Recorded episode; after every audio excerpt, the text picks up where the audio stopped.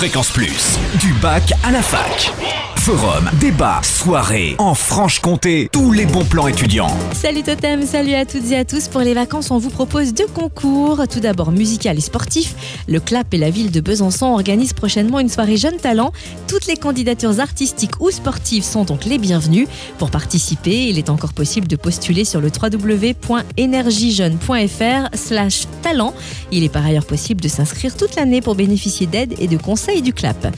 Pour qui a plutôt envie de taquiner la gros plan sur le prix interrégional Jeunes auteurs destiné aux 15-20 ans, un prix d'écriture organisé par les régions Franche-Comté et Bourgogne, mais aussi la Suisse romande, la région du Val d'Aoste et la Roumanie. Chaque membre organise une présélection régionale. C'est l'occasion de se mesurer à d'autres écrivains en herbe sur le thème de la prose, nouvelles, contes, lettres, prose poétique.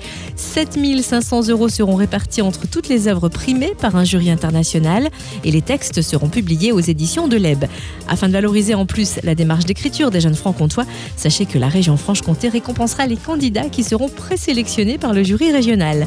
Vous avez jusqu'au 31 mai pour envoyer votre dossier de participation. Je vous laisse le lien pour le télécharger sur le www.fréquenceplusfm.com, rubrique du bac à la fac.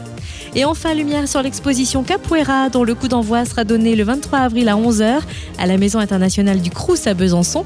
Vous pourrez découvrir jusqu'au 31 mai des photographies de la brésilienne Lita Cerqueira et des dessins d'Alexandre Un jeune artiste franc-comtois passionné par cet art de combat brésilien. En 2013, Ritmo da Capoeira fêtera ses 10 ans de vie associative. La photographe Lita Cerqueira a donc souhaité présenter 10 de ses tirages illustrant un phénomène culturel très fort, emblématique de l'identité afro-brésilienne. L'expo sera ouverte du mardi au samedi de 11h à 18h.